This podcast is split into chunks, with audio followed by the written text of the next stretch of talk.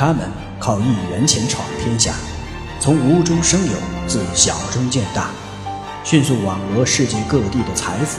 他们集中力量，勇于冒险，敢为人先，攻城掠地，战无不胜。不一样的温州人，带给你不一样的商业逻辑。欢迎您收听由喜马拉雅出品、北海听云播讲的有声书《不一样的温州人》。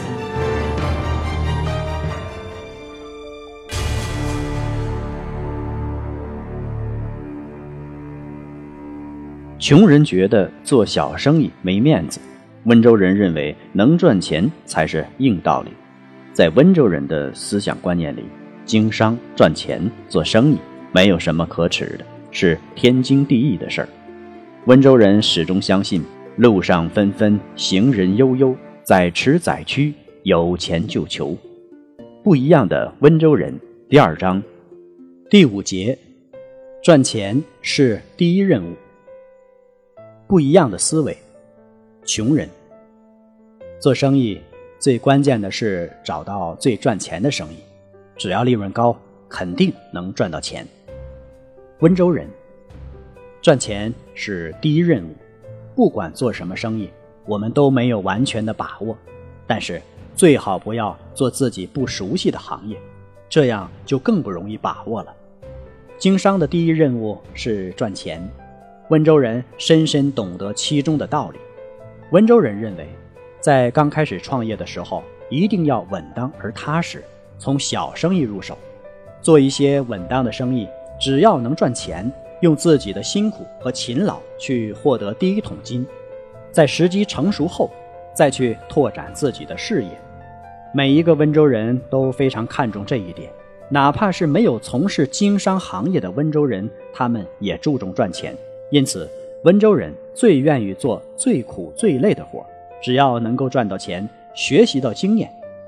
温州人的特点是不怕吃苦，别人不愿意干的事儿，只要有钱赚，他们就会干。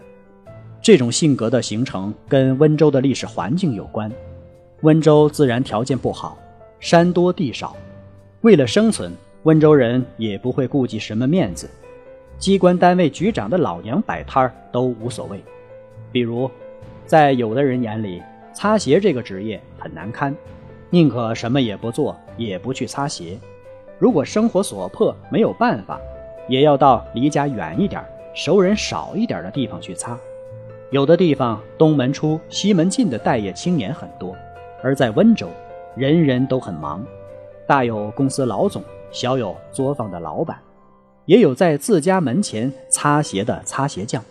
可谓大能力挣大钱，小能力挣小钱，而不像很多人大钱挣不到，小钱又不想挣，死爱面子活受罪。温州发展很重要的一条经验，也是他们最大的发展动力，就是有适应市场经济要求的文化价值观念，形成了独具特色的温州文化。温州人认为挣不着钱丢人，看厕所。擦皮鞋挣钱不丢人，为了不丢人而去看厕所擦皮鞋，自己养活自己，并且通过擦皮鞋看厕所积累资金，为以后的发展奠定了基础。而有些人却认为，挣不到钱不要紧，没饭吃不要紧，我可不干看厕所擦皮鞋这种丢人的事儿。这就是与温州等先进地区就业观念上的差距。也是影响经济发展的大问题。有的人擦皮鞋是为了谋生，而温州人擦皮鞋是为了创业。以擦皮鞋谋生者，也许一辈子都擦皮鞋，而温州人却注定不会一辈子擦皮鞋。这就是温州人的创业观。南存辉从昔日温州城内辛苦操劳的小小修鞋匠，几经奋斗。终成资产超过亿万美元的年轻富豪，正泰集团公司董事长兼总裁，连续三年登上福布斯中国富豪榜，其中的跨度之大、变迁之巨，其实就是一部传奇现代版的小鞋匠的故事。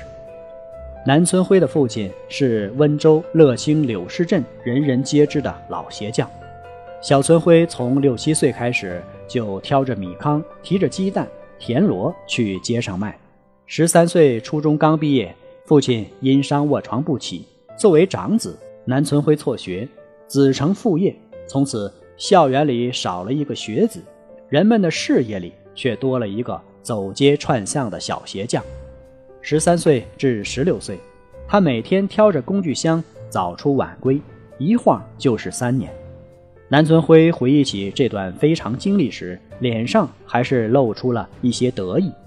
修鞋那阵子，我每天赚的钱都比同行多，我就凭自己胆大心细，脸皮厚一点，质量可靠一点。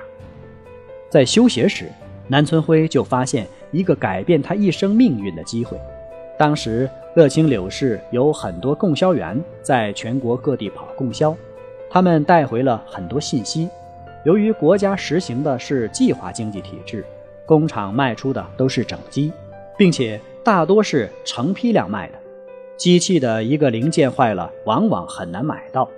具有商业头脑的柳氏手工业者抓住了市场需求，把坏机器拆掉卖零件。不少先行者开始制造机器零件，慢慢的，柳氏出现了装配作坊。十六岁的南村辉再也沉不住气了，他找了几个朋友一起四处借钱，最后在一个破屋子里。建立起一个作坊式的球晶开关厂，四个人没日没夜地干了一个月，赚来的第一笔钱只有四十元。三个合作伙伴都沮丧极了，而南存辉却兴奋异常，因为他觉得自己终于找到了一条通往财富的路子。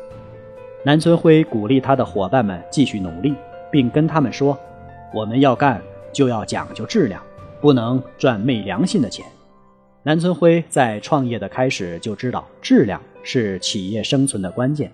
对此，一位在柳氏低压电器产品出现质量问题时退出舞台的老板说：“当年产品好坏都有人要，我们只图眼前利益，没想到这是条末路。南春辉看得清，他胜我衰，质量是关键。”十年后，南村辉正式创立了温州正泰集团。此时。摆在南村辉面前的有两条路，一是坚持自己的绝对控股，另一条是走分红入股、分担风险的路线。南村辉选择的是后者。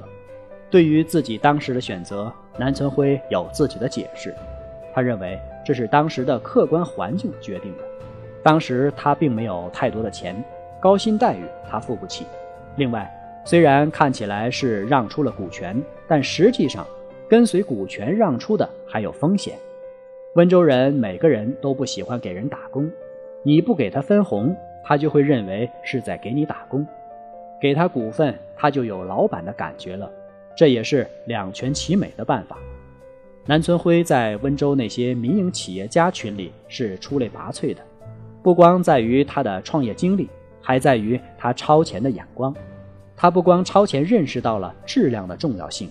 还首先打破了温州一贯的家族企业的做法。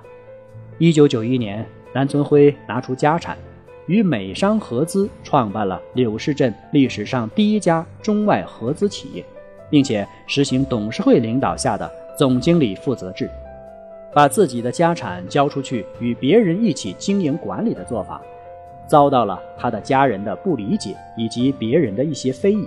但南存辉有自己的理解。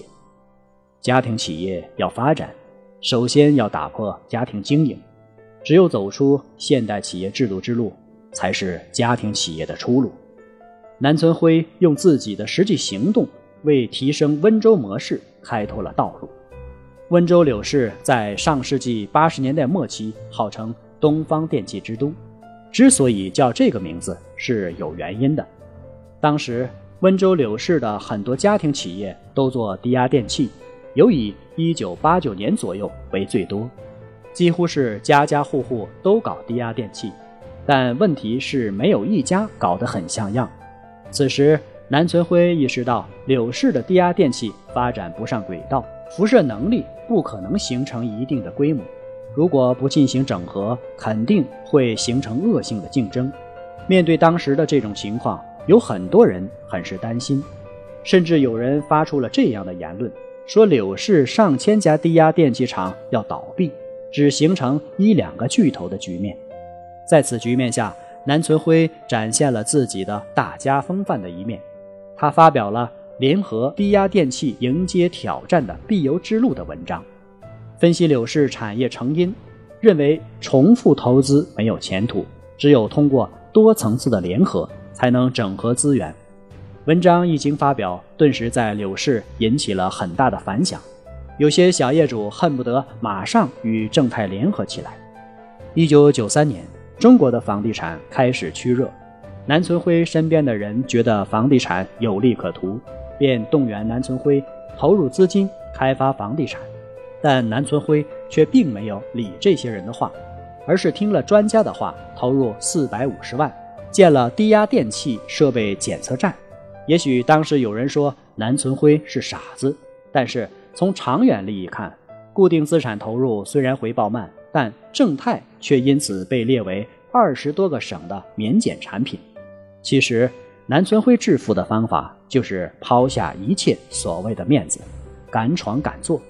由于南存辉在低压电器领域心无杂念，一门心思卯足劲儿向前冲。如今，他率领的正泰集团已拥有员工六千余名，总资产八亿元，下设六大专业公司，四十八家成员企业。八百多家协作层企业，形成了集科研、工业、贸易与信息为一体的现代化企业集团。南存辉成功的例子是成千上万温州人创业的缩影。